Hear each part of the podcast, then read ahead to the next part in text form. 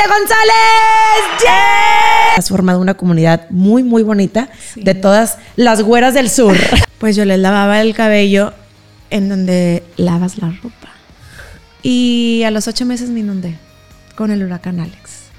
Porque después de seis tratamientos de fertilidad, no quedé embarazada. Es, que estamos embarazados. Estuvo en cuidados intensivos. Wow. Y, y el doctor nunca me dio esperanzas de vida. Eh, con mi hija en brazos o en una caja. Qué fuerte. Sentí como una conexión.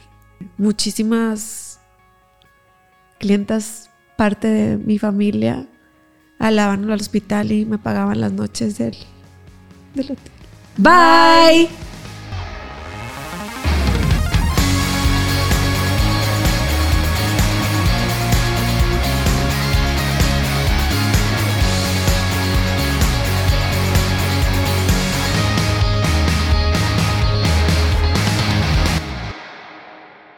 Hola, hola, mi nombre es Karen Guerra y te doy la bienvenida a un episodio más donde conmigo tengo invitados que inspiran, motivan y trascienden, en esta ocasión a través de la belleza y el emprendimiento.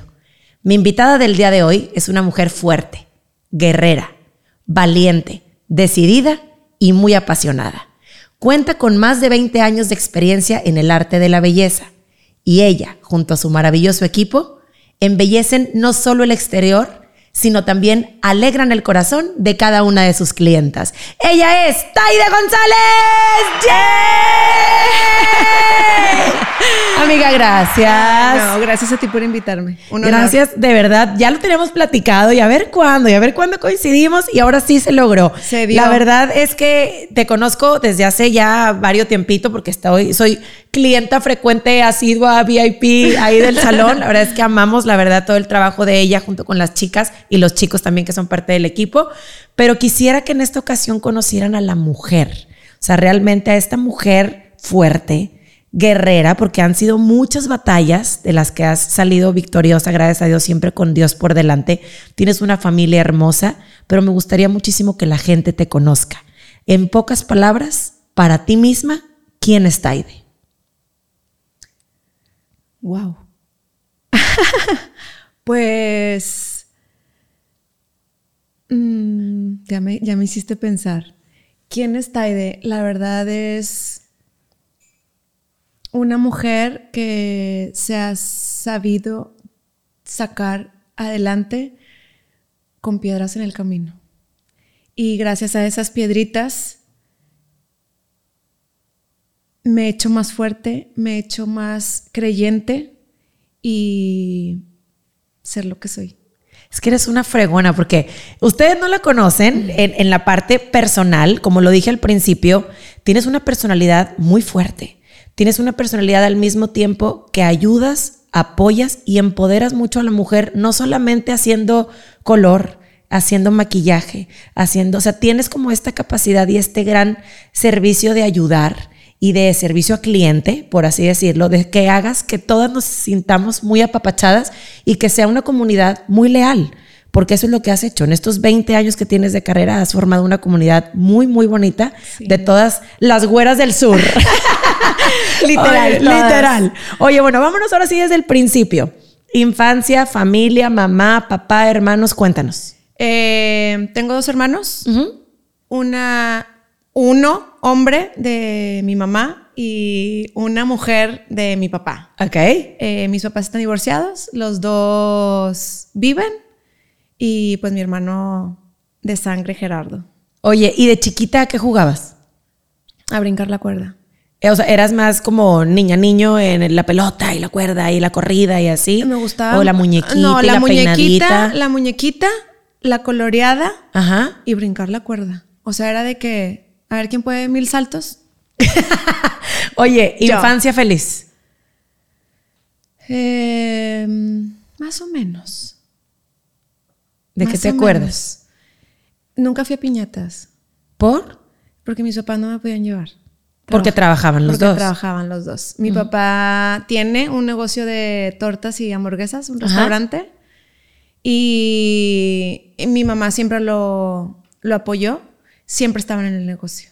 Oye, ¿y económicamente? Nunca me faltó el pan en mi, en mi mesa.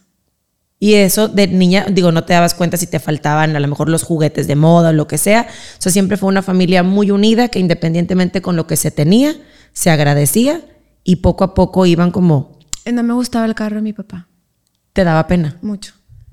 Y luego, Pues era el que había. por eso, pero ¿qué te daba a ti como niña el decir?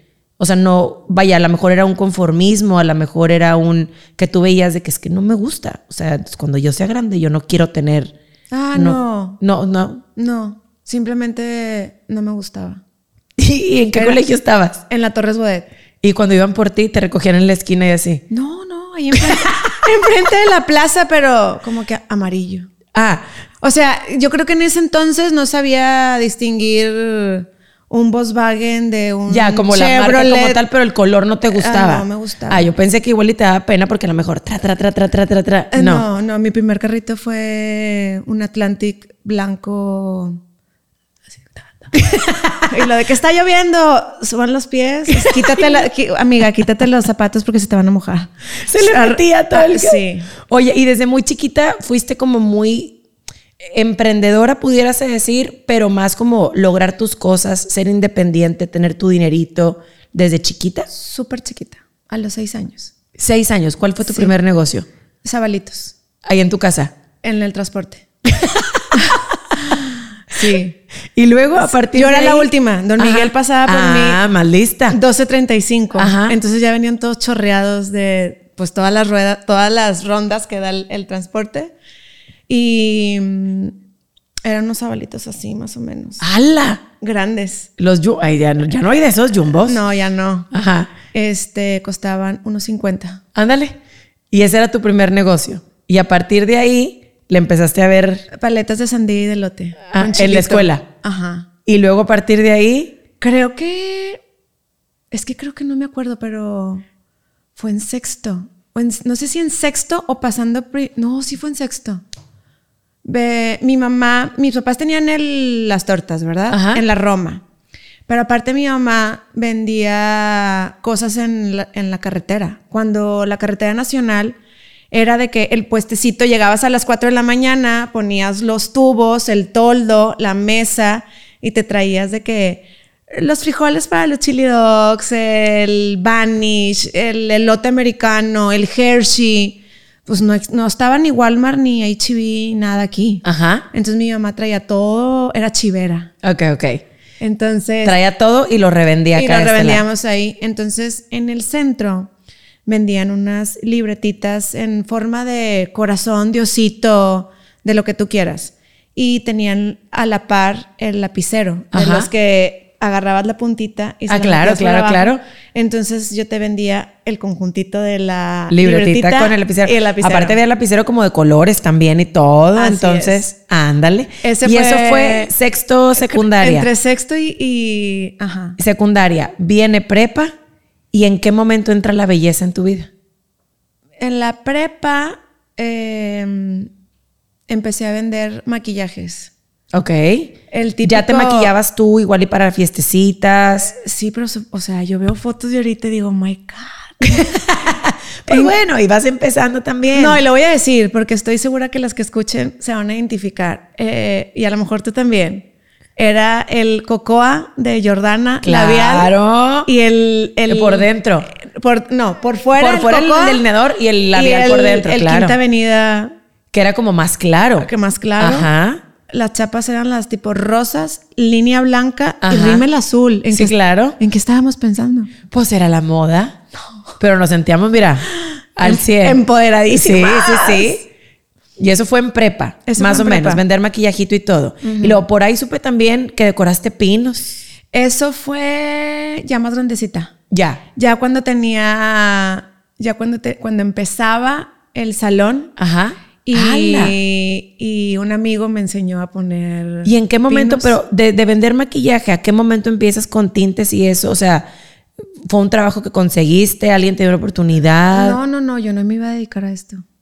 O sea, yo quería ser abogada. no pasé el examen de leyes, me meto a comunicaciones, estudiando comunicaciones. Cuando hacíamos el cuadro, tipo cuando nos tomaban video, yo decía, qué gordas algo. No me gustaba verme los cachetes. Ajá. Que al final de la historia, estos cachetes son parte de mí. Y una prima me dijo de que, ay, vamos a estudiar belleza y que nos enseñen a maquillar. Y yo, pues bueno, para esto mi mamá ya había tenido una estética. Ok. Y sí me gustaba la estética, le ayudaba a lavar el cabello y así, pero nunca fue, yo quiero ser estilista. ¿Y luego?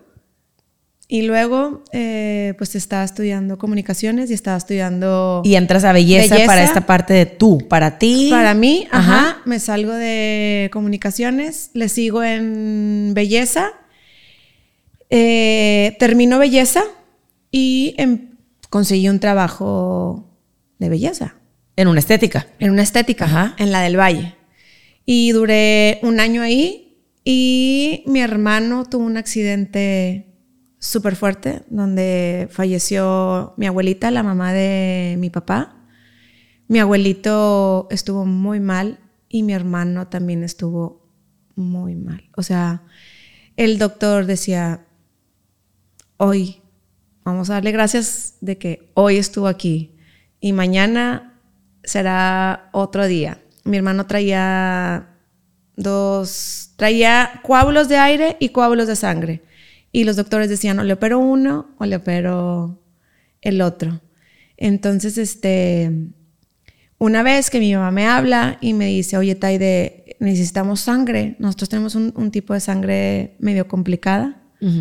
Entonces, este, yo pues no he comido. Porque pues salí del hospital y me fui a bañar a mi casa, se me hizo tarde, me fui a trabajar, eran las, eran, iba, iba a ser la hora de la comida, tipo la una o dos. Y yo no traía nada en el estómago. Yo, yo ando en ayunas. Ahí voy para allá, en la hora de la comida. Este, en la hora de la comida me voy para el hospital, me sacan sangre, me desmayo, llego tarde a mi trabajo y me dicen que, pues que yo tenía mis citas programadas, que, que estaba pasando. Y yo, pues es que mi hermano sigue en el hospital.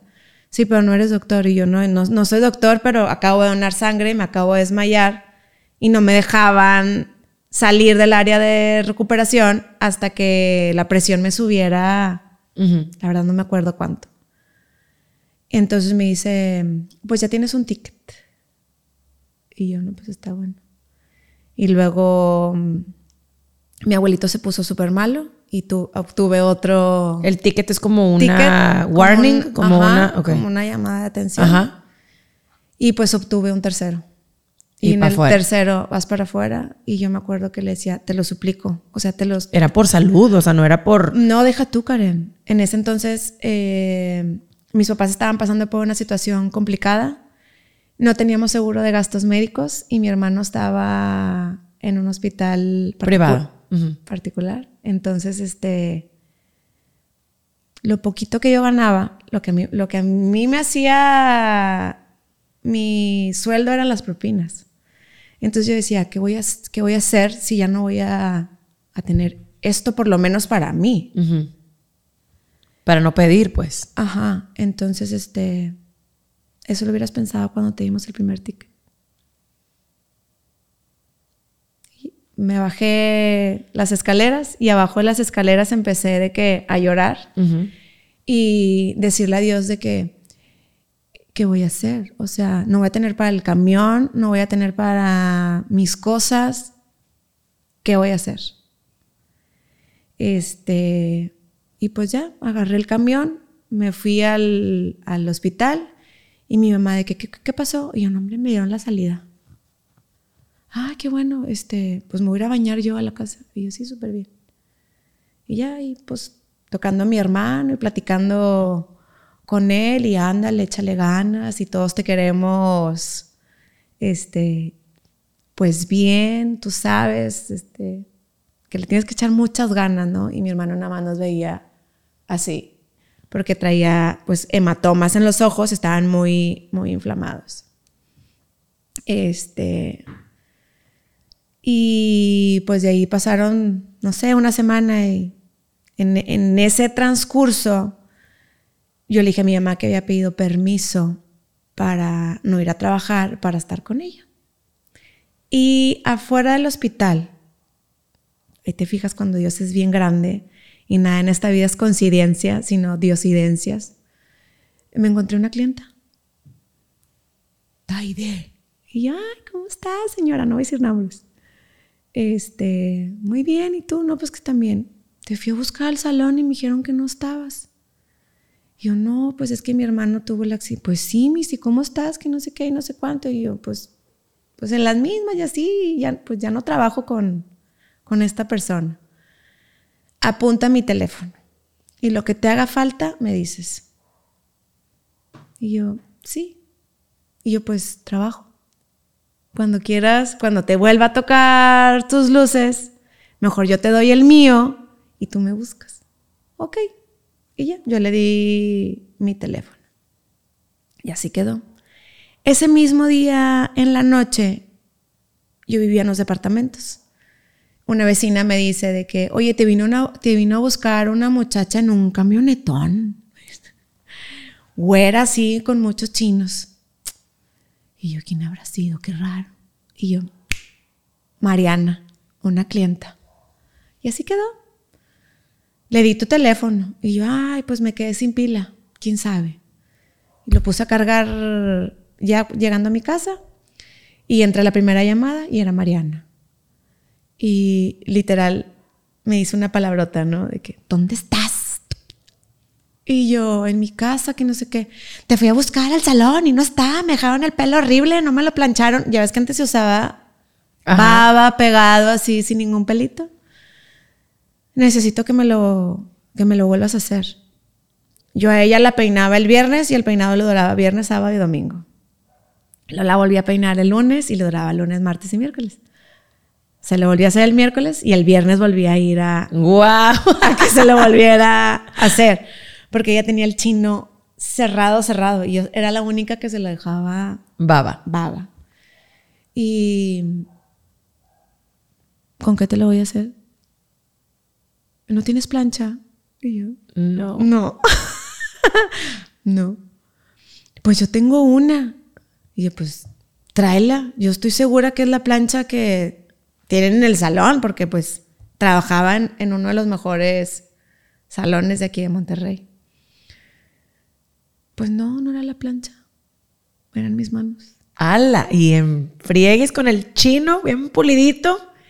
Y se fue y el siguiente día me habló. Sí, me duró. Ah, bueno, pues ya le hicimos. Aquí te veo el lunes. Oye, este. ¿Y cuando me toquen las luces? Pues vemos. Vemos cómo le hacemos. Y ahí fue así como que. ¡Ting! voy a empezar. Voy a empezar. En tu casa. En, donde quieras. Voy a empezar. Entonces me voy al hospital y le digo a mi mamá, oye mamá, pues fíjate que pasó esto ayer, le planché el cabello, no sé qué, y se fue al antro y le duró. Y pues a lo mejor sería bueno que buscáramos al señor Agustín Cerrillo, de la cual estoy sumamente agradecida, este, era el distribuidor que le vendía a mi mamá productos. Entonces vamos a hablarle a ver si todavía se dedica a eso, porque mi mamá ya había cerrado su estética. Y pues que me venda. Y que, y que me fíe, ¿verdad? Porque pues, ¿cómo le iba a pagar? Pues vamos a buscarlo a su casa. Porque pues no, no me es el teléfono. Pues vamos. Y nos subimos al camión y lo fuimos a buscar. Y salió su esposa, la señora Violeta. Y ¿qué tal? ¿Cómo has estado? Mi mamá también se llama Taide. Ay, muy bien, señora Violeta, que no sé qué. Y bueno, pues a contarle la historia de lo que había pasado, de la situación por la que estábamos pasando. Y dice la señora Violeta, claro, pues ahorita que llega el señor Agustín, anda en ruta. Anda todavía cobrándole a los clientes y así. Nos quedamos como hasta las nueve y media de la noche, no llegó y nos fuimos a la casa porque pues mi mamá otra vez se tenía que ir al hospital para dormir con mi hermano. Y al siguiente día fue el señor Agustín a buscarnos al departamento porque sabía dónde vivíamos y de que la señora Violeta me platicó y yo, ay, sí, señor Agustín, no sé qué, no sé cuánto. Tenía 19 años. ¿Qué necesitas? Y yo, pues yo manejo estos productos. ¿Qué productos tienes tú? Me dice, no, pues ninguno, pero te puedo ofrecer estos. Y yo, bueno, pues vamos a darle. Y como en la escuelita, agarré mechoncitos para hacer las pruebas del decolorante, agarrar los tintes y matizar con esos tintes para ver cómo me iban a quedar, porque pues cada línea tiene sus pigmentos. Y ahí empezó. Wow. ¿Y en, en qué localito? No, en ningún localito. En, tu casa. Era una mochila de este tamaño en camión.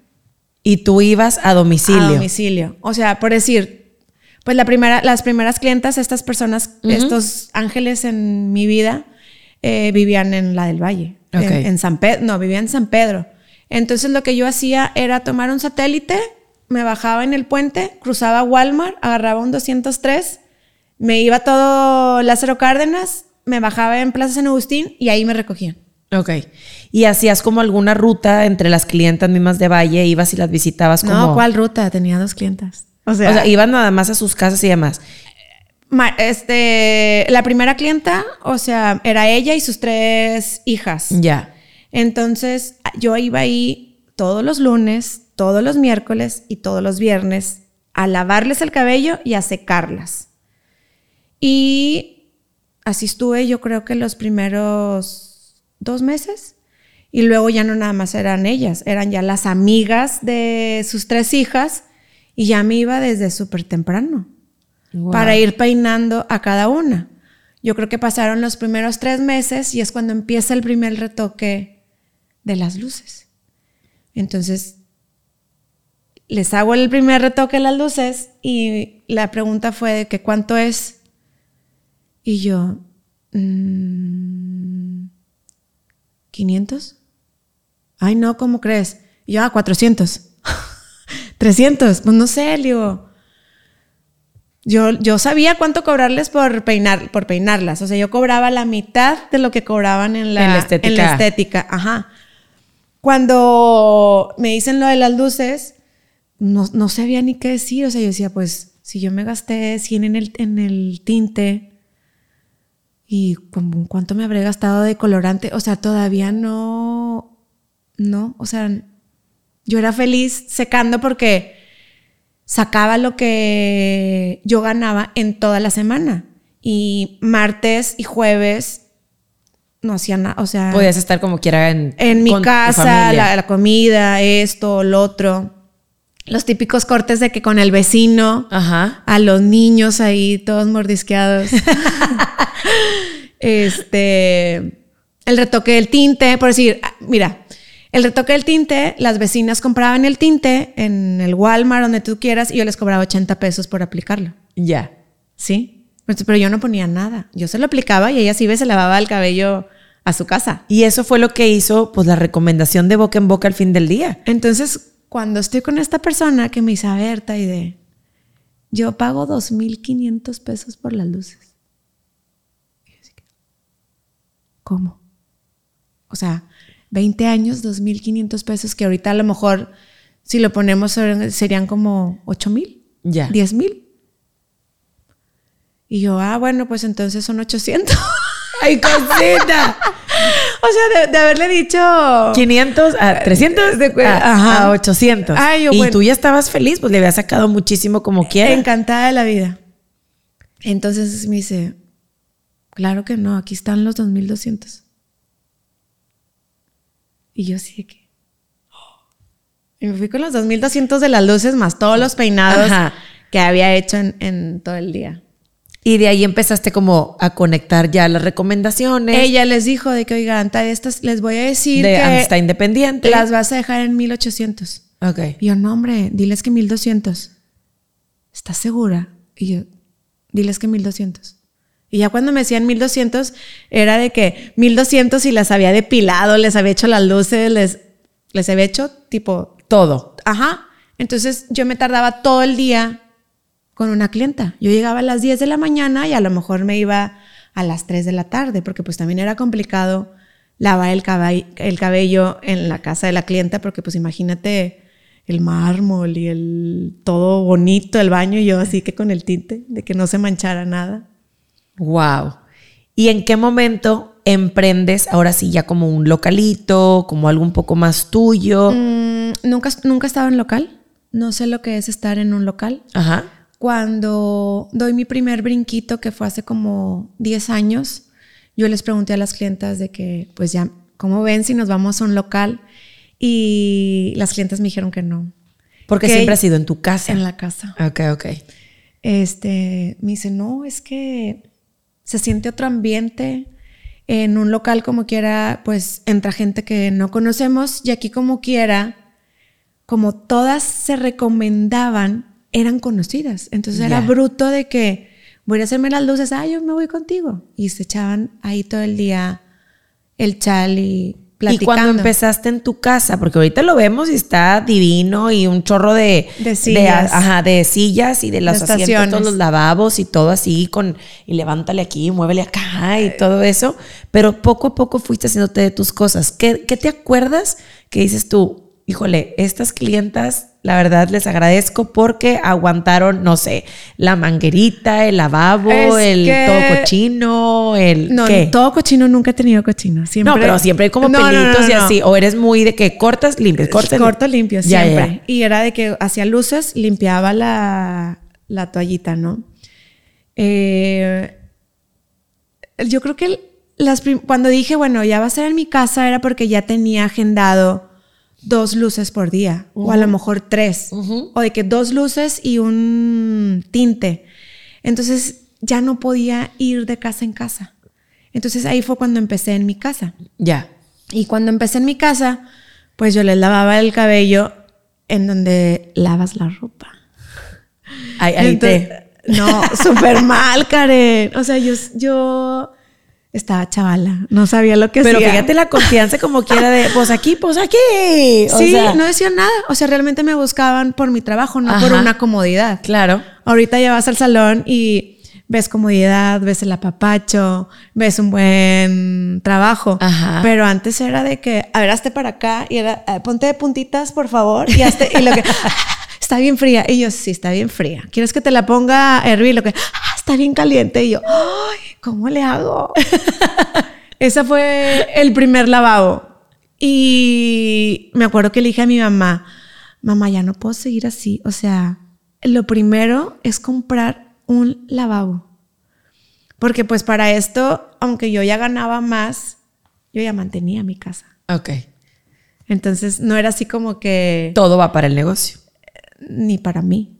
O sea, mi hermano acababa de salir del hospital con muchos medicamentos, con un proceso largo de recuperación, eh, mis papás ya divorciados, mi mamá sin trabajo.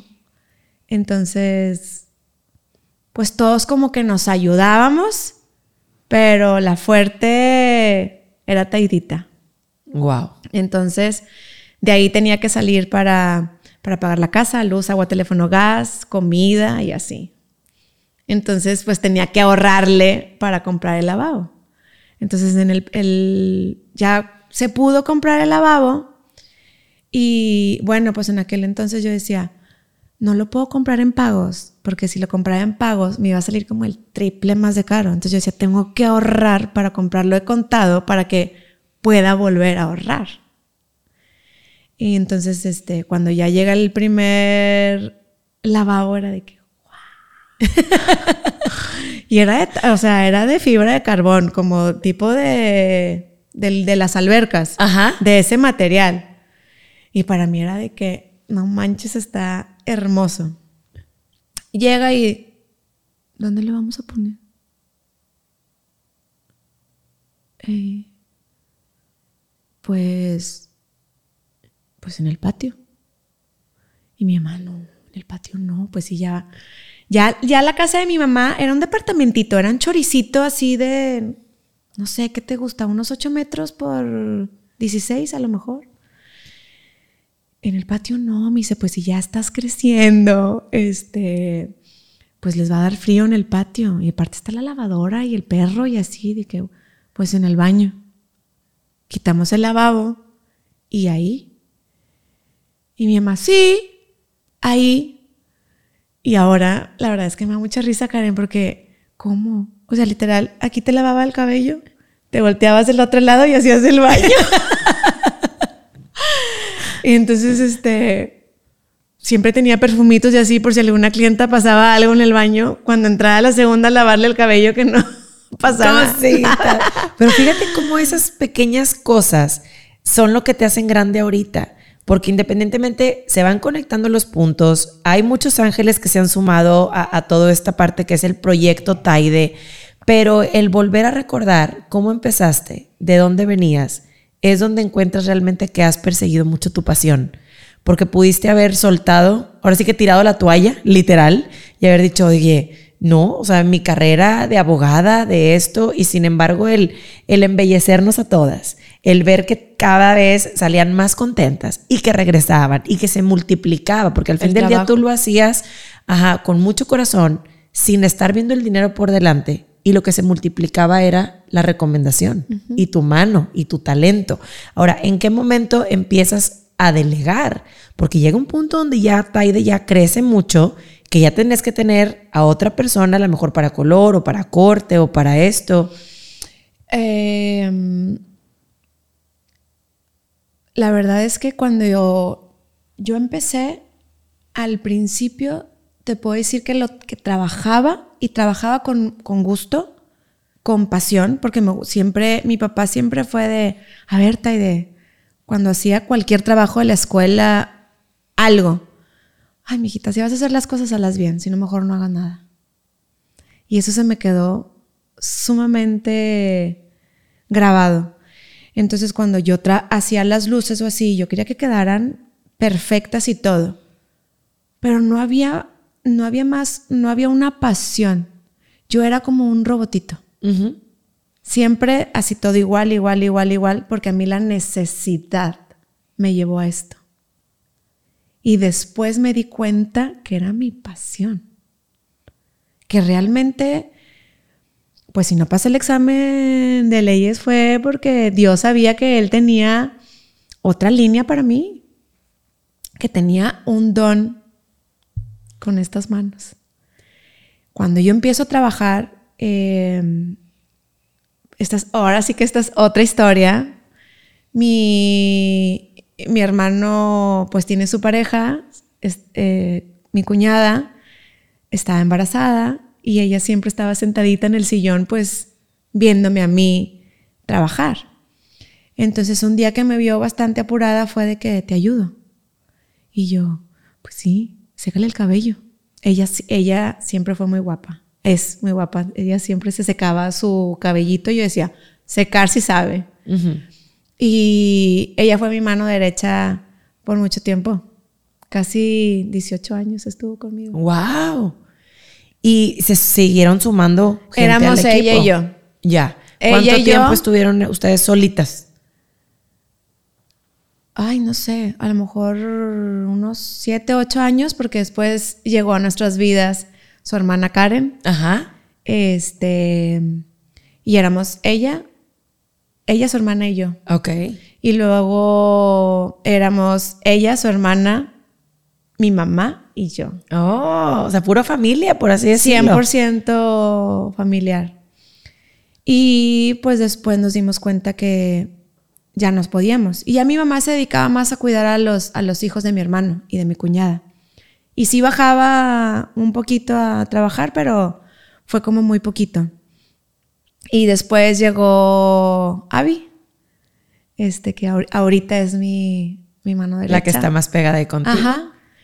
Este, y yo creo que después de que entró ella, fue un parteaguas de que por qué no más. O sea, como que para mí era bien difícil lo que me estás preguntando. La parte de delegar. Delegar. Ajá. Y más también porque siempre era familia y yo pensé que ellas siempre iban a estar conmigo porque éramos somos, porque somos familia.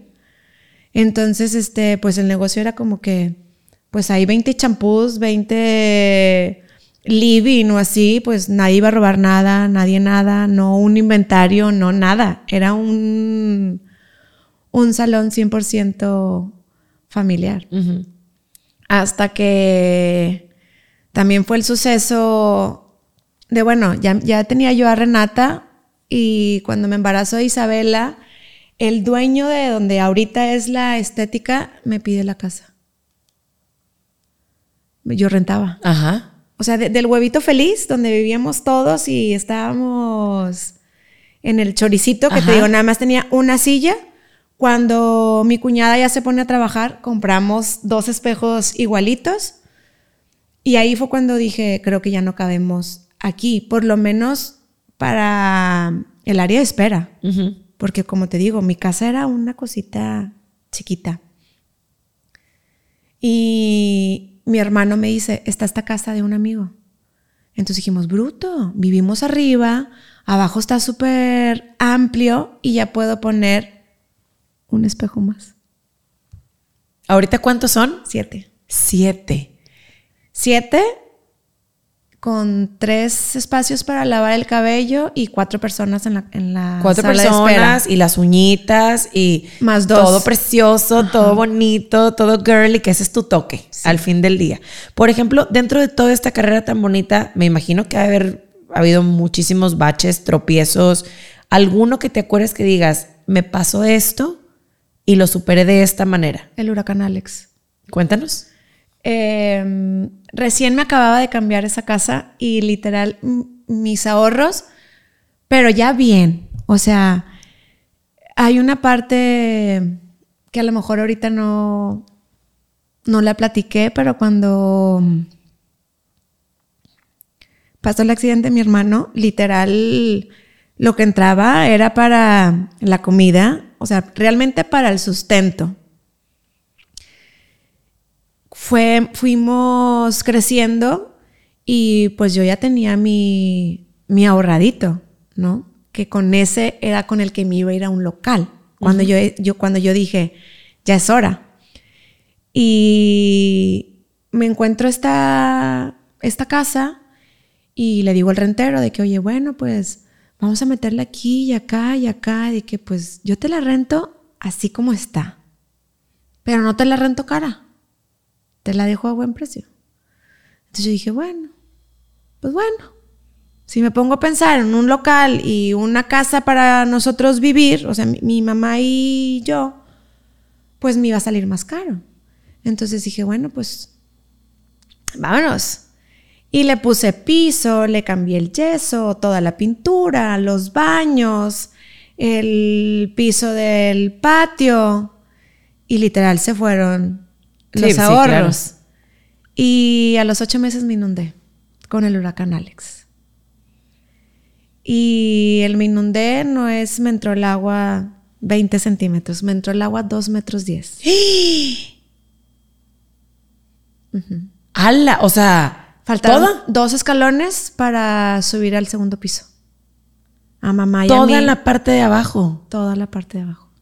¿Y luego? paredes hongueadas, piso echado a perder. Se acabó Taide. Se acabó el salón de Taide. Sí me acuerdo, digo, obviamente ya, no, no me acuerdo si lo publicaste hace poco o así, de una foto tuya en el periódico como con los con lodo, y con todo. Con lodo y con ropa prestada. Ajá. O sea, todo echado a perder, todo. ¿Y luego? Pues ahí salió una guerrera que yo no conocía. Sabía que era valiente, sabía que era trabajadora, pero no sabía que era una guerrera. Y sacaste tú el agua y el lodo, tres meses. Tres meses parado todo lo que era el... Mm, parado no. O sea, tres meses para regresar ahí. Eh, ya después te, te, pasaré unas imágenes para que las para que las publiques o para que las veas. Pero en la cochera pues era más o menos así de lodo, ¿no? Ah, o sea, para toda la gente que nos escucha o que nos vaya a ver en, el canal, vivo enfrente del río La Silla. Entonces el río se desbordó Y cuando tú entrabas al salón, estaban los espejos y había una ventana grande. Esa ventana, con la presión del agua que empezó a salir de los baños y así, y con la presión del el agua de afuera, del patio, hizo que se rompiera el vidrio. Entonces, el río entró a mi casa Wow. Como si ¿Y nada. el rentero? muy bien. Gracias. Gracias. o sea, apoyó, aportó, o fue que yo te la Em, renté y. Mm, es un tema complicado. Es un tema complicado porque yo es, es eh, esa casa yo la veía como mi, era mi hogar. No solo la estética, es donde vive mi mamá y donde vivo yo. Entonces, al principio, cuando fue el Alex, es que es una historia muy larga, muy larga, Karen. O sea, imagínate que la, en la gente en la noche iba y robaba las casas porque pues toda la gente que vivía también a la orilla del río No se quedó nada. nada. Entonces iba a ver a ver qué podía sacar de, la- de sus, de las casas. Entonces, ok, la estética ya se echó a perder, los productos, se- se- o sea, pues yo tenía una cajonera de plástico con los tintes por la presión, el agua todo mueve, se fueron, se, se salieron, pero los sprays que estaban en los estantes se cayeron y Bye. bye, se salieron. Entonces, ¿qué? A ver, ¿qué vamos a hacer? Vamos a sacar todo lo que está en el segundo piso, que era la ropa de mi mamá y nuestras pertenencias y lo que estaba en el refrigerador. Y a los días, pues el refrigerador y las camas y todo, ¿verdad? Yo creo que nos tardamos tres meses y tres meses porque la gente me ayudó. Porque llegaron un ejército de ángeles a mi casa. Eh, clientas me hablaban y "Tai, de qué necesitas. Y yo pues palas, palas, agua y lonches para yo poder repartir a los ángeles que Dios me había mandado. Porque si tú me preguntaste de quién te ayudó a limpiar, pues bueno, me acuerdo de, de mi hermano, me acuerdo de mi mamá, me acuerdo de, de Karen, me acuerdo de mis amigos del box. Y pues hasta ahí, o sea, y había, ¿qué te gusta? 40 personas adentro de mi casa picando. Unos picaban, otros recogían y otros se llevaban el lodo hasta fuera de la Wow. casa. Unos limpiando paredes. Entonces era, ¿qué te llevo? Agua, cocas y comida. Entonces llegaba la gente y de que yo, bueno, por decir, los, los coordinaba, hasta eso los coordinaba, porque de que, bueno, tú me lo traes el lunes, tú el martes, tú- nunca me faltó para darles ni para yo tener. Eso fue como un mes.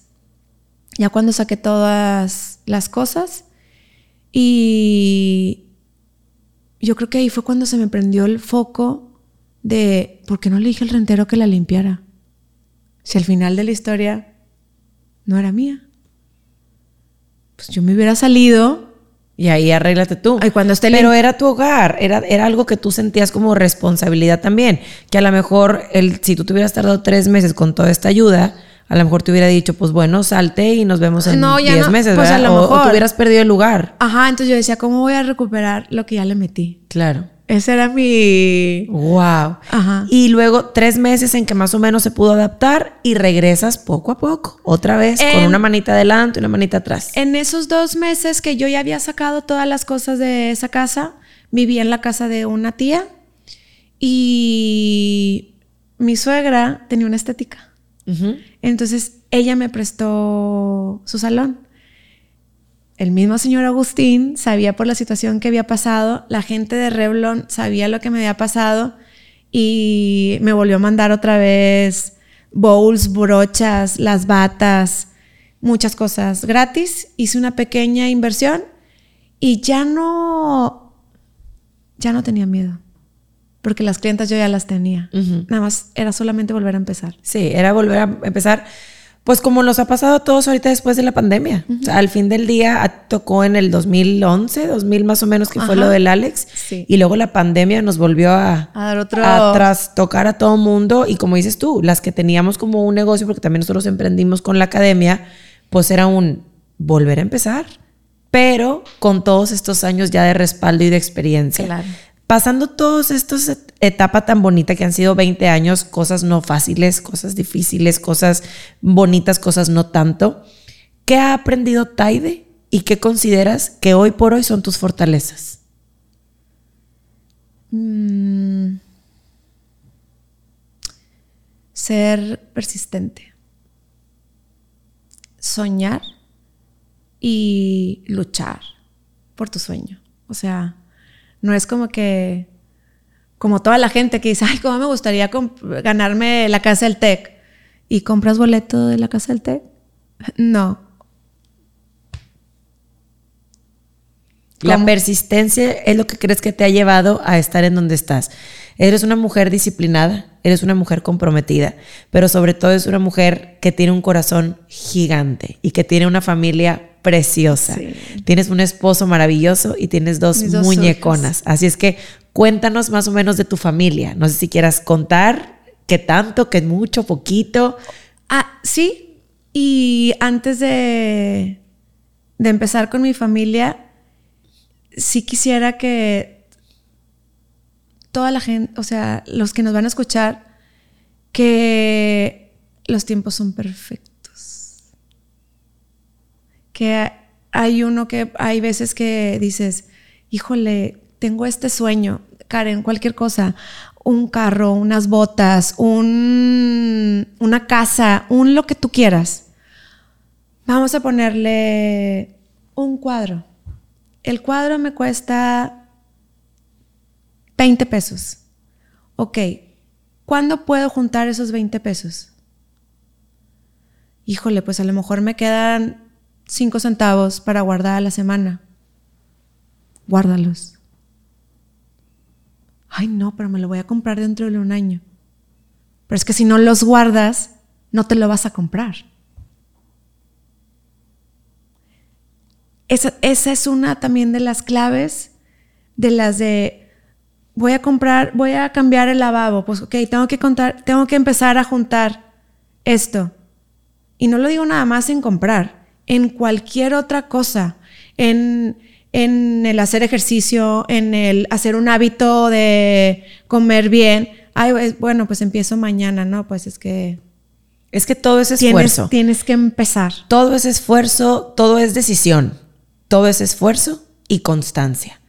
Como dijo un invitado que tenemos aquí, Paquito de Luna, que te- tuvimos también en su programa, es disciplina y terquedad.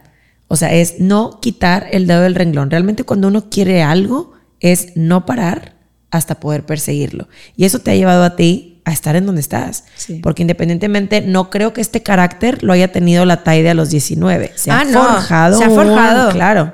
Por eso te digo que solo que soy por todas las piedras, las bonitas y las feitas que he tenido en mi camino. que ir quitando y construyendo al fin del día en el camino. Así es. Ahora, Bob, Bob, mi esposo, ¡Yay! dile brilla el ojillo. todavía, todavía, después de 12 años de casada y mis dos, mis dos más grandes bendiciones. Tus dos más Mis grandes dos tesoros. hijas. Ahora, ¿qué es Bob para ti? ¿Qué es Bob para mí? Mm. Él es todo lo que yo no soy. Tu complemento. Sí. Mi. Es que literal, Karen, él es, él es todo lo que no soy y, y lo he dicho desde el primer día que, que me casé. O sea, si de pronto puedes ver una Taide ofuscada o así que empieza a salir munra. Que me la puedo imaginar en un momento de Ajá, caos. Roberto es así de que Tranquila, no pasa nada. Sí, este, mijita, le caso a tu mamá. Este. Y tú. Ajá, ven. Él es, él es, Es- es tu paz, es tu estabilidad, Mi polo opuesto. Sí, pero mira, yo creo que es muy parecido porque aquí está mi chatito también, ¿verdad? ¿Qué es eso? Me ha- Que nosotros somos aceleradas, intensas, apasionadas y ellos no es que no lo sean, porque también en su en No, su claro modus, que también lo son, ¿verdad? tienen- También, pero esa personalidad no podríamos estar con un acelerino y con un intenso no, podríamos. Dos munras, imagínatelos juntos. Dos monras. No. Sí. Se baja el cero y no contiene. Entonces, este, es mi apoyo, es mi mano derecha, es mi financiero, eh, es mi cobijita en el tiempo de frío y es mi hombro a la hora de llorar. Qué bonito, qué bonito porque eso es lo que hace una pareja. O sea, de repente dicen, detrás de un gran hombre hay una gran mujer. Y yo digo, a mí esa frase lo he compartido varias veces aquí, no me llena tanto. A mí me gusta más al lado de un hombre va una gran mujer, porque eso somos, somos equipo y vamos Somos un la mano equipo y, y hombro crecemos con juntos hombro y para adelante. o nos vamos para, para atrás juntos. Y somos complemento. Y como lo platicábamos la vez pasada que estábamos ahí en, en medio de la secada, las porristas número uno tenemos que ser nosotras. O sea, somos las que tienen que, tenemos que estar, y más que se dedican a lo social, que no tienen un trabajo normal, un horario normal, Normal. que tenemos que complementarnos y, y ahora sí que apoyarlos de cierta manera, pues con todas las ideas y proyectos que al fin del día se les van ocurriendo, es un dale Dale. dale y empujar y hay veces que sale bien, hay veces que no tanto, pero qué padre. ¿Cuántos años tienen ya juntos? 12. Doce. Y luego al momento de que, ok, se conocen, novios, se casan, ¿y en qué momento deciden tener familia? Como al año y medio.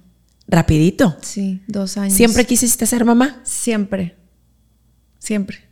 ¿Y qué soñabas? De- Tus dos princesas, siempre te veías con dos, Dos niñas. hombres. Ah, con dos hombres. Con dos o tres Ajá. hombres. Por lo mismo, a lo mejor de tu personalidad, de que, o, o que, como me pasa a mí, que yo tengo una personalidad pues, muy fuerte, si soy muy femenina, y muy cuidadosa y bailarina y al fin del día maestra y todo, pero si a mí me preguntabas, digo, yo tomé la decisión de no ser mamá, ¿verdad? Tomamos Ajá. la decisión juntos de no tener familia, pero yo también quería hombres, por lo mismo que dices tú, no, hombre, ya vi niñas toda la vida, ahora quiero como mis niños, o por qué? Porque son menos complicados. Con el short, la camisa, el tenis y ya saliste. Para todo en la vida. Sí, claro. O sea, y más que me dedico a esto y que escucho mil historias Ajá. diarias, hombre. Entonces, en algún momento, o sea, yo no te puedo decir que de- hay niñas, como a lo mejor mi hija Renata, que es súper maternal desde ahorita. Yo me- no me acuerdo y le he preguntado a mi mamá y mi mamá me dijo que no. O Ajá. sea, nunca fui a andar con bebecitos y que, ay, el chuponcito y así, no, jamás. Pero Renatita, sí. Renatita, desde el, no, o sea, no te puedo decir que desde el día uno que nació, pero desde chiquita ella traía su bebecito y, lo, y ahorita la ves y lo trae en la carriola y lo Hermosa. tapa y el gorrito y le va a dar un aire y ya, ya como, como señora. Qué hermosa. Este, te puedo decir que Isabela juega con los bebés, pero es de que ah, repite y o sea, sí y, Renata no, Renata es más así. Ella, ella, yo, ella yo creo que sí va a tener cinco o seis hijos, no sé. Oye, e independientemente, antes de que llegaran tus hijos, pues ya era Taide, una mujer fuerte, formada, ya lista, emprendedora. Pero llegan estas dos muñecas y ¿qué te enseñan? Para empezar, luché mucho por, e- para tenerlas, para tener a Renatita. Mucho. Fueron meses muy agobiantes. Al principio bien padre, padrísimo, haciendo la tarea de a diario. Y cuando llegaba el mes y no pasaba, y otro mes, y otro mes, y pasó un año, y empiezas a ir con el ginecólogo, y empiezas a hacerte exámenes y pruebas, y más pruebas, y bueno, no es esto, es el otro. Y mi primera operación para tener a, a, a mi primer hijo, y pasa el primer tratamiento y tampoco, y y no está, ya no estaba padre ni yo me sentía cansada de tanto examen, de tanto medicamento. Mi esposo se sentía utilizado porque ya era de hoy a tales horas y, y ya no era el apapacho y de que saliera el liguero, no, ya era de... De órale, vas. A lo que vamos. Eh, el proceso ya después no fue ni divertido, ni amoroso, ni nada. Pero yo estaba muy aferrada. Hasta que mm, realmente le dije a Dios, bueno, yo siempre he dicho que le platiquemos nuestros planes a Dios y Él decide, ¿no? Y los tiempos de Dios son perfectos. Pero entenderlo, eso es lo difícil. Porque pues tú lo dices y lo dices y lo dices y a veces no lo entiendes. No, y a veces dices, es que los tiempos y yo te espero, pero, al fin del día pues lo quieres ya. Ajá, para ayer. Entonces yo le decía, Dios, ¿qué está pasando? O sea, me estoy quedando sin mi esposo, me estoy quedando yo sin fuerzas, hinchada, gorda, con tanta medicamento, y me estás dejando pobre. ¿Qué es lo que, o sea, qué es lo que quieres? ¿Qué, qué quieres que entienda para que me puedas dar lo que yo quiera? Y no, no, no, al final de la historia me di cuenta que no era lo que lo que lo que yo quería que entendiera, todo estaba bien, simplemente no eran mis tiempos. Porque después de seis tratamientos de fertilidad, no quedé embarazada. Y el día que lo solté, que dije, bueno, ya, Dios, ok, ya entendí, voy a adoptar, voy a ver a ver qué hago voy a recuperar a mi esposo otra vez. Quedé embarazada. En ese tiempo que fueron los seis tratamientos, que dices tú que al principio era pues bien padre, pero luego no, la relación, en lugar de hacerse más fuerte como pareja, se fueron alejando por lo mismo, porque tú estabas enojada, a lo mejor él también no se sentía que estaba no cumpliendo al fin del día, porque pues al cumplir se daba. Pero no, y él estaba perfecto. pero no, ok. O sea, cuando te, cuando no te puedes embarazar, al primero que le hacen el examen es a él. Primero y ahí estaba todo bien. Él estaba perfecto en, las, tres cosas que deben de ser importantes, en las tres salía arriba del, porcentaje. Y yo no, yo sí. O sea, en el, primer proceso que me hicieron de que, ah, mira, aquí hay un detalle. Vamos a ver si esto es. Perdón. Cuando te das cuenta que eso no es, pues es como, como para preparar un pastel que te dicen, primero saca la bolsa, lo pones en un bowl, para embarazarte es exactamente igual.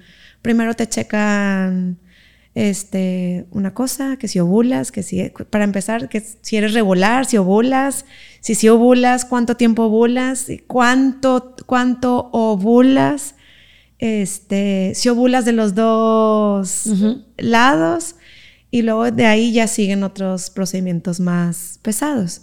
Entonces, pues íbamos como palomeando. Palomeando y descartando. Ah, de bueno, estás descompuesta de aquí, bueno, déjame te arreglo, ¿no? Y luego, bueno, que ya estás, ya, aquí ya estamos bien, esto no es. Vamos a, a seguir. Pero fue, fue mucho el tiempo. Y dices que estabas también incluso en proceso ya revisando opciones, o sea, adoptar era una opción. Claro, por supuesto. Claro.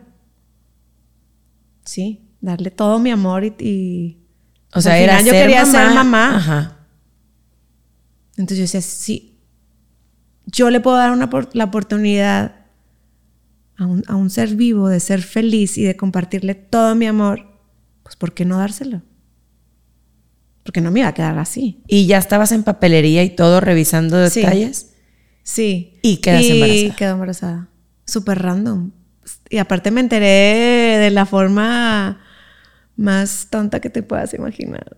Nos habíamos, a él y yo eh, cumplimos aniversario 9 de abril y nos fuimos con unos compadres a festejar. Nos fuimos al, al boliche, el que habían abierto nuevo en, en, Nuevo Sur, que era así como que antro y bebidas y todo. Salí súper borrachísima de ahí llegamos a la casa y, no sé, 4 o 5 de la mañana, pipí. Ya voy al baño, ¿no? Y la otra vez. Y la otra, pipí. Y otra vez y otra vez. Dije, a ver, ¿qué está pasando? Y pues ya ves que ahora todo preguntas al teléfono, ¿no? Porque bastantes veces al hacer del baño y me parecieron dos opciones, o estás embarazada o tienes infección urinaria. Y yo, como tenía cajas de pruebas, pues fui y saqué una y ahí la dejé, agarré otra y agarré otra porque tenía Tenía de tres marcas diferentes. La de las dos rayitas, la de la cara feliz y la que te decía cuánto tiempo estabas embarazada. Ajá. Entonces, pues, y una vez las tres, pues ya. Para salir de dudas. Me fui a dormir. Y regreso al baño y la de una raya tenía dos rayas. La de la, la, de la carita que me salía siempre, triste, siempre. Ahora, estaba, ahora feliz. estaba feliz. Y la que me decía cero tenía un dos slash tres. Ese sí de qué? ¿Qué significa? O sea... Estás dos, tres embarazadas. Dos, tres embarazadas. La cara de feliz fue de que te fue con madre ayer. Eh. Este... Y las dos rayitas pues eran más que obvio. Y tú, ¡Bob! No.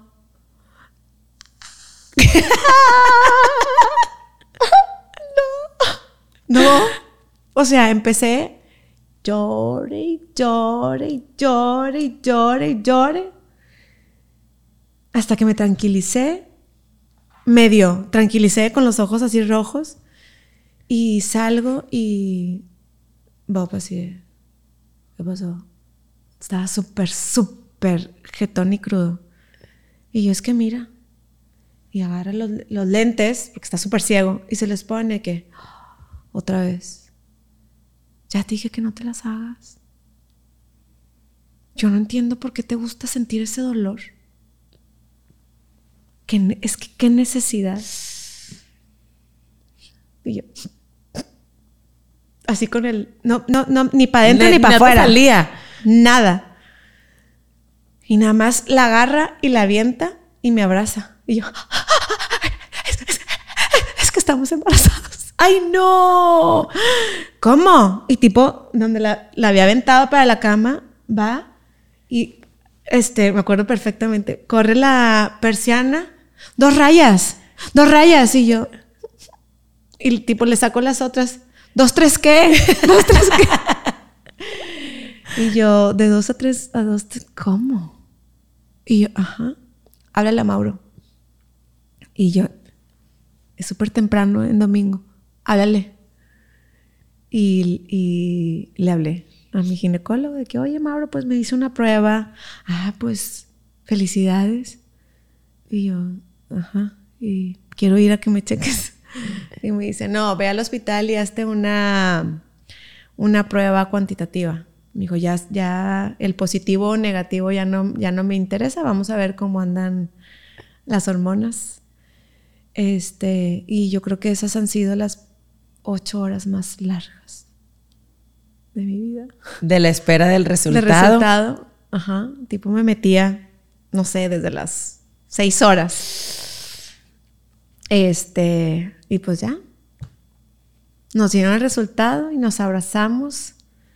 Y ese día cambió otra vez. Y han sido las alegrías, porque son dos muñecas bellas. Este, nace Renata, y bueno, pues la felicidad del, mundo para mí, para la gente de mi alrededor, porque sabía que era una niña muy deseada. Un bebé muy esperado. Em, cuando sales del hospital y así, pues Mauro me dice, oye, pues vemos ya cómo le vamos a hacer, porque pues ya te diste cuenta que te puedes embarazar, entonces vamos a ver cuánto te vas a esperar. Y yo dos años. Dos años, quiero que se lleven dos entre uno y uno. Ah, bueno, este, bueno, pues entonces nos vemos pronto, no sé qué, no sé cuánto. Ya te despides del doctor, vas a tu revisión a los 40 días a que te den de alta. Eh, y te va a dar mucha risa lo que voy a decir. Y mucha risa.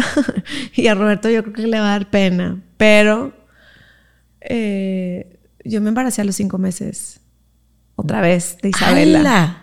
Y me enteré cuando tenía cinco meses. ¡Hala! Y fue el único. El único. O sea, Y- y yo estoy así. O sea, yo me alivio de Isabela, de Renata, y yo estaba al 100. Con la niña. Ajá, y mi esposo también estaba feliz. Aparte, yo era una vaca lechera, entonces creo que alguna vez lo intentamos y fue así como que. Eh, Ajá. Dormíamos de cucharita. Fue uno pero poderoso. Es súper poderoso. Se llama Isabela. Se llama Isabela. ¡Wow! Ajá. Entonces yo me acuerdo perfectamente que le hablé a Mauro como a los dos meses. Y yo le decía a Mauro, oye Mauro, es que yo siento como burbujitas en el estómago, como algo. Me dice, es súper normal. Tuviste un parto natural. Todo se te está acomodando. Sigue fajada este, en lo que otra vez pues se acomoda. O sea, nueve meses tu cuerpo se movió y hizo lo que tenía que hacer para dar vida. Entonces ahora otra vez se va a acomodar para darte vida. Ah, pues, ok, y ya. Pasan otros dos meses, cinco meses, siete, ocho meses. Y yo todavía seguía como con las burbujitas. Y nueve meses después le hablo a Mauro y le digo, oye Mauro, ¿cuándo me vas a volver a checar? Y dice, pues hasta el año, a tu chequeo normal que nos debemos de hacer todas las mujeres. Le digo, es que sabes qué, a lo mejor no es como burbujas, le digo, ¿no será que me habrás dejado como unas tijeras adentro? Porque yo siento que algo se mueve. Entonces yo dije, a lo mejor me deja unas tijeras o unas Algo. pinzas y entonces como ya todo se me está se me está acomodando, pues ya no vaya a ser, no te falta un Algo. instrumento Ajá. ahí. y me dice, ¿de, de qué hablas? Me dice, no se puede. Me dice, se cuentan hasta las gasas. Entran 30 gasas y tienen que salir 30 gasas. Entran nueve pinzas, Sí, sí, sí, dos nueve bisturí, tiene que salir todo. Se hace un inventario antes y después. Y yo, pues entonces algo traigo porque yo siento algo y no he bajado de peso y se me están moviendo los dientes. Me dice, pues la movida de los dientes yo- te has de estar descalcificando porque pues era una vaca. Producía entre 14 y 16 onzas por toma. Nada más para que te des No, cuenta. pues yo me, me hablas en chino, ok, ok. Y yo, Un bebé, recién, un bebé recién nacido toma una onza. ok, y tú producías Entre 14. Oh. Ajá. Imagínate que te sacas 12 veces. lo que el niño va a tomar. Ay, no. Ajá. Ah, qué doloroso. Ajá. Mm, Pues no tanto. Era para mí. no- para mí no era doloroso porque literal las Ya. salía por naturaleza. Y vas con Mauro, Voy te con revisa. Mauro y mm, me volteé a ver y me dice, Taide, tú estás embarazada. Traes los ojos de una embarazada. Pues imagínate que cuántas embarazadas te gusta que ve el doctor. Y el- ellos dicen que Se nota. se nota.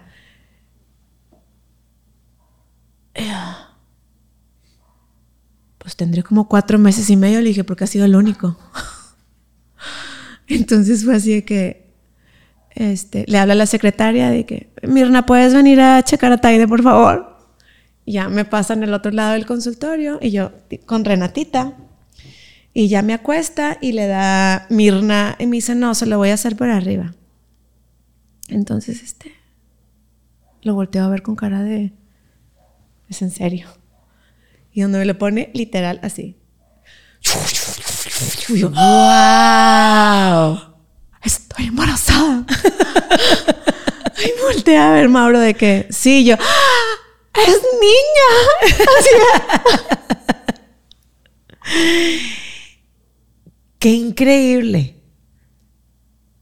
Súper deseadas. si yo no estaba en shock, no sabía si reírme, si llorar, si. No, pues imagínate llorar pero de emoción y de no, alegría. No, estaba de- en shock, Karen. O sea, aparte fue de que eh, noviembre no he puesto el pinito, Renata cumple el mes que años, la piñata, ¿qué voy a hacer embarazada? El baby shower, o sea, Todo yo tipo junto, sí. acostada, no me va a dar tiempo, el salón, la fiesta. O sea, fue así como que un. O sea, deja tú el, shock en el que estaba. O sea, no era de que. ¡ah! Fue así de que, ¿qué voy a hacer? Y. Pues. Roberto, Roberto estaba afuera. Entra Roberto y de que. Para que veas el eco de.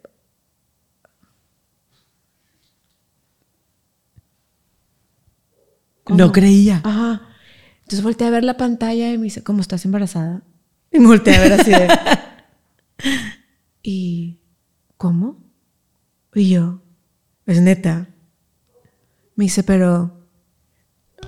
Y yo... no puede ser, doctor. ¿Cuántos meses tiene? Literal. Así de que yo, es en serio. Cuatro, tiene 22 semanas agarra to- todavía, agarra el celular, se va a ver las fotos porque fue en una boda. En, en la boda El, del, el chato te caga de risa. en la boda, en la boda del hermano de, de mi compadre, ¿no? Y lo. Uno, doctor. Pues que nomás se ocupa uno. Sí. No mames, me volteé a ver. ¡Qué chingón!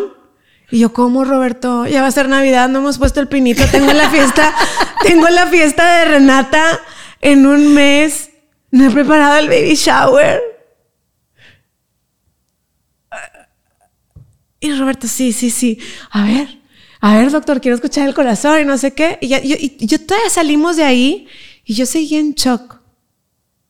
Yo todavía seguía diciendo que íbamos a hacer con el pinito, que iba, apenas venía el trabajo, la piñata de Renata, me va a crecer la panza, ya no me va a quedar lo que me, me estaba. Toda, toda. Estaba totalmente nublada.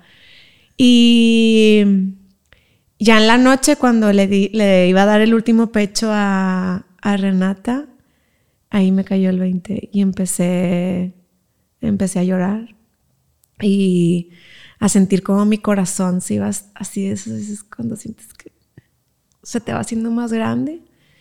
Y, y le dije, vas a tener una hermanita. Pues una hermanita y pues hermanita. O sea, ya no es de que, ay, vas a tener una hermanita. No, ya vas a Ya tener una hermanita. que era- Niña. Ajá. Wow. Y ha sido pues obviamente lo más maravilloso que te ha pasado en la vida porque eres una mamá dedicada y aunque tienes tu propio negocio y que pudieras estar como eh, partida a la mitad, no hay nada de tus niñas que te pierdas, estás al pendiente todo el, o sea, en todo momento, ahí están en la casa muchísimo Sí. tiempo también, te apoya muchísimo la familia con las vueltas, son unas niñas súper adoradas las dos que siguen en sus clases, entonces lo has hecho muy bien. Gracias. Independientemente de todo, piedritas, piedrotas y demás, Gracias. lo has hecho muy bien. Y, y te voy a decir algo, las, mis dos hijas son unas chingonas, ¿verdad? Porque son mis hijas. Pero Isabela, esto sí, también te lo quiero compartir. Isabela nació y Isabela estuvo un mes y medio en el hospital.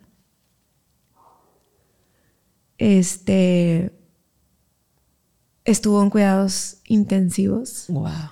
y, y el doctor nunca me dio esperanzas de vida. La niña no quería respirar por sí sola. Entonces, los doctores pues, son fríos.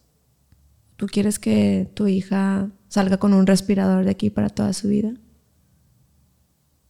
Sí.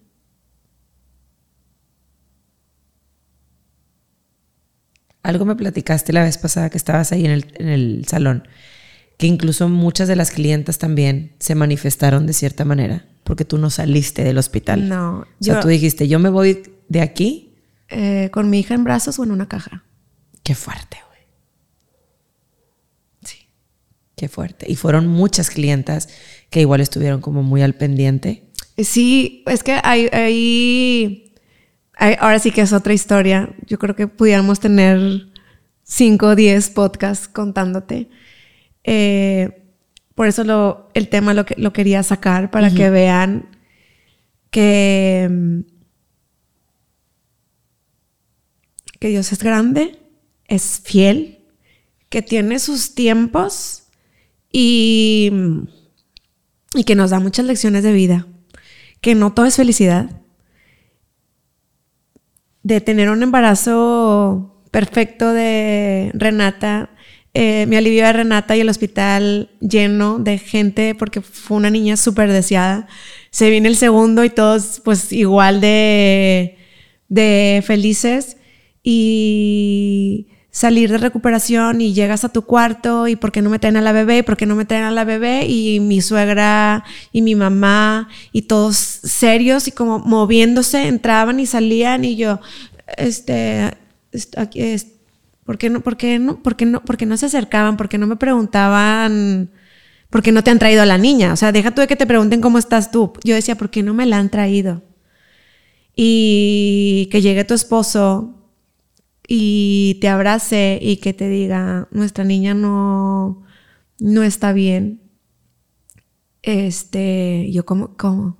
¿Cómo que no está bien? No está bien y, no sé qué decirte porque el doctor no ha salido.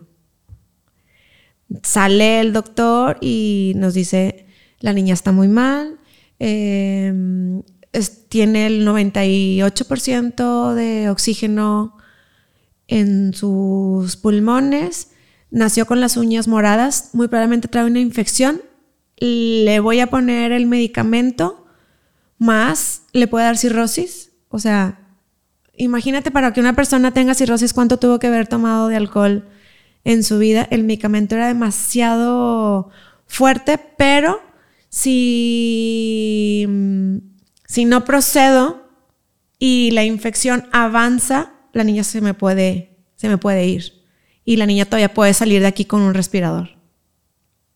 Era lo que, así fue como, no, y yo, ok, necesito saber si la infección es en el hígado, en el páncreas, en los riñones, pero necesito empezar a examinarla. No la puedo abrir porque la niña no respira por sí sola. No la puedo anestesiar porque la niña no respira por sí sola. Entonces, Nada más vengo para que me firmen el, la, responsiva. Y te, te, se te hace un nudo, se te viene el mundo encima y le dices, le digo yo a Roberto y volteé a ver al doctor de que yo, como te va a firmar la responsable de que si mi hija se muere no pasa nada. Pues es un protocolo, señora. No lo voy a firmar. Y Roberto, lo tienes que firmar. Lo tenemos que firmar. Y yo, ¿cómo? O sea, que me la traigan, ni siquiera la conozco. ¿Cómo? ¿Sabes? A la, niña no la podemos sacar de, un, de USIN. Y, y me acuerdo que cerré los ojos y le dije, Señor, no te la lleves sin conocerla.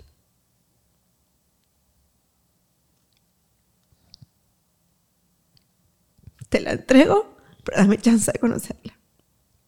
Sí la tuve ahí cuando, cuando recién nació. Me la pusieron, pero como el doctor luego, luego le vio las uñas moradas, se la llevaron luego, luego. Este, y ya. Firmamos el papel y le dije a Roberto, no quiero ver a nadie. No vamos a decir que que ya me alivié, no quiero saber nada de nada. Eso fue el 8 de mayo. A mí me operaron a las 8 y como a las 6 de la tarde nos dieron la, la noticia. Este, me durmieron, tipo, para poder dormir. Me levanté al siguiente día. Este, y pues yo todo el tiempo con, con Renatita y así. Pero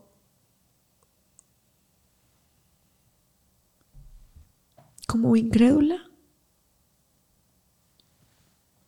Ni, ni, no sabía ni siquiera si estaba enojada con Dios, sí, sí estaba enojada, como cuando te quedas en ceros, así estaba. Pasó todo ese día y ni siquiera me enfoqué en mandarle como energía o buenos pensamientos a mi hija. Me enfoqué con la que tenía ahí. Y en la noche salió la guerrera. De, a ver Dios, yo ni siquiera la busqué, tú me la diste. La quiero sana. Y tú eres el rey de reyes y tú eres el que decides. Te, realmente te pido con todo mi corazón, con todas mis fuerzas, con todo lo que soy, que me des a mi hija. Y bien. No como dice el doctor que puede salir con un respirador de aquí. Yo me, me la quiero llevar sana de aquí. Entonces, este, ahí ya como que, pues me, dio, me cayó el 20 de que la niña estaba enferma y así. Pues ahora sí que a pedir, estábamos pues ahí en el cuarto, toda solamente la, la familia. Y aunque la familia iba y llegaba y me decía, es que claro que va a salir adelante, tiene una mamá súper guerrera y así, yo decía, pues sí, pero todavía el corazón así como que, güey, trae un respirador 98%, ¿verdad? Y el 10 de mayo, este, siempre me, pasaban los reportes cada tres horas de la niña, ¿verdad? Y me decían exactamente lo mismo. Y el 10 de mayo, como a las 9 de la noche, me dice la enfermera de USIN, este, señora, le tenemos regalado, le tenemos preparado un regalo del 10 de mayo. Y yo de que ya le bajaron el oxígeno. Me dice, no, este, venga a verla. Y cuando me dicen eso, dije, no mames, se va a morir.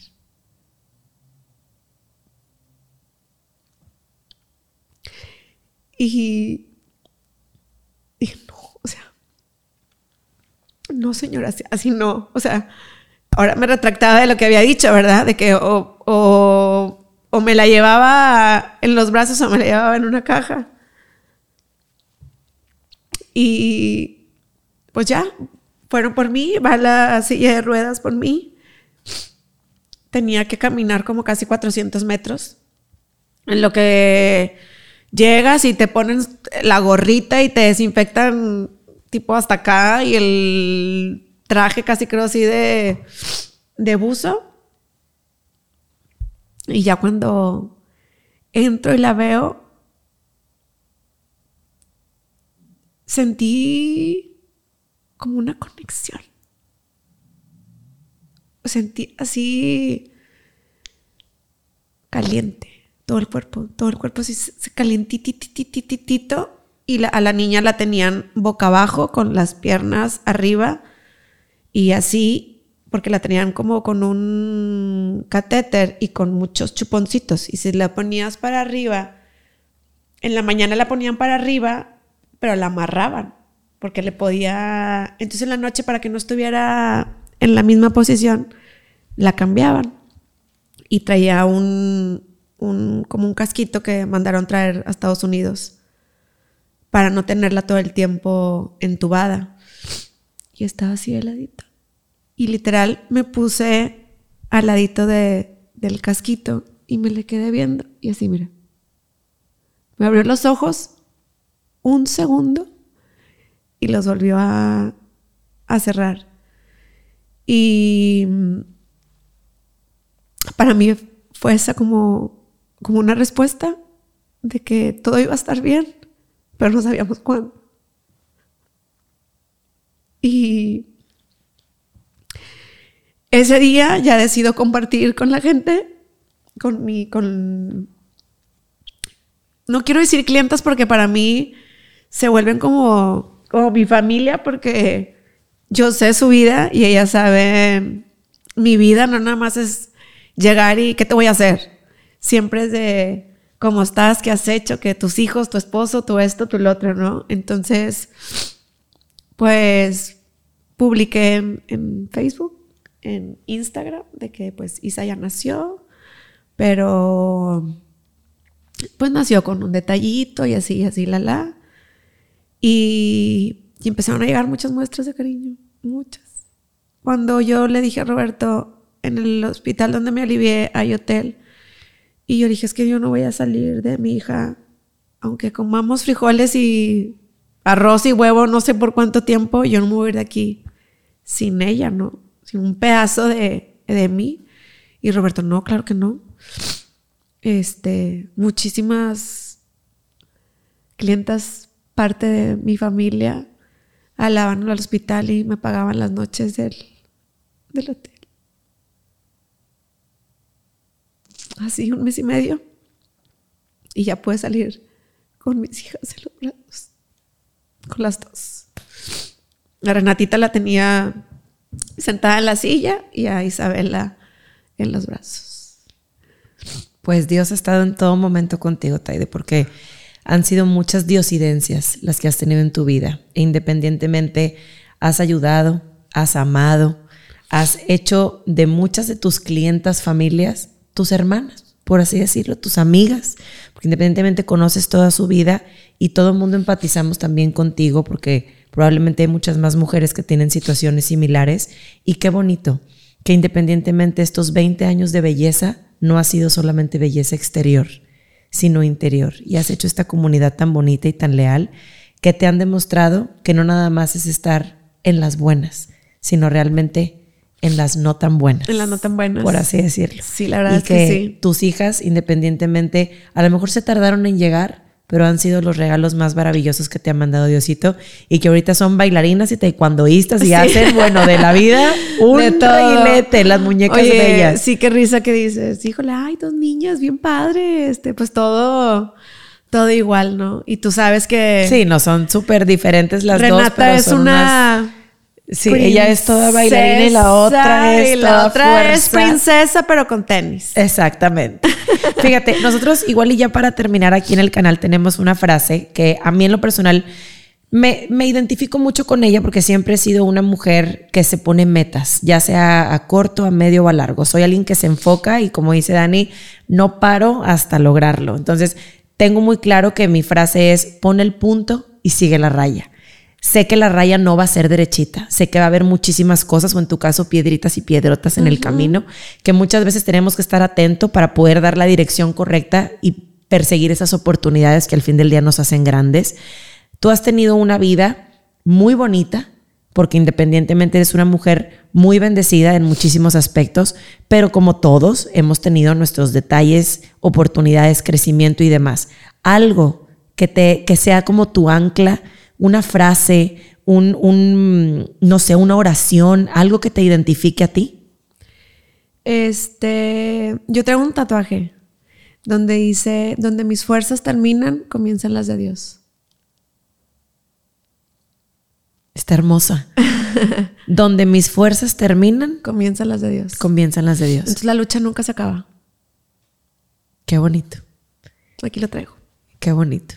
La verdad es que me encantó. O sea, igual íbamos a hablar de belleza y de emprendimiento y demás. Y Y, nos, nos fuimos, fuimos. a conocer a este lado de la mujer que la verdad, yo creo que mucha gente se va a identificar contigo. Muchísimas gracias por abrir tu corazón, por abrirte de esta manera, porque hay veces que igual y llegan y solamente conocen a Taide, pero no a esta parte de la mujer, a esta parte con fibras, con corazón, con sentimiento y sobre todo con esta familia tan bonita que has logrado, porque independientemente, aunque son tú y Bob, pues la mujer es la que siempre trae ahí la, la, la- ¿cómo se El- dice? Como el pandero. El pandero, ¿verdad? nada más el pandero. El pandero Sí. que es la que dirige. Muchísimas, muchísimas gracias, Taide, de verdad. ¿Algo más que quieras compartir? Que todo se puede.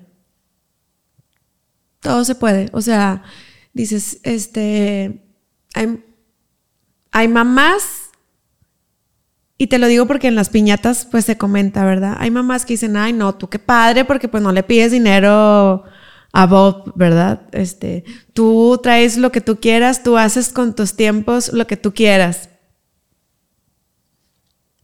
Yo tengo que estirar la mano y así y así.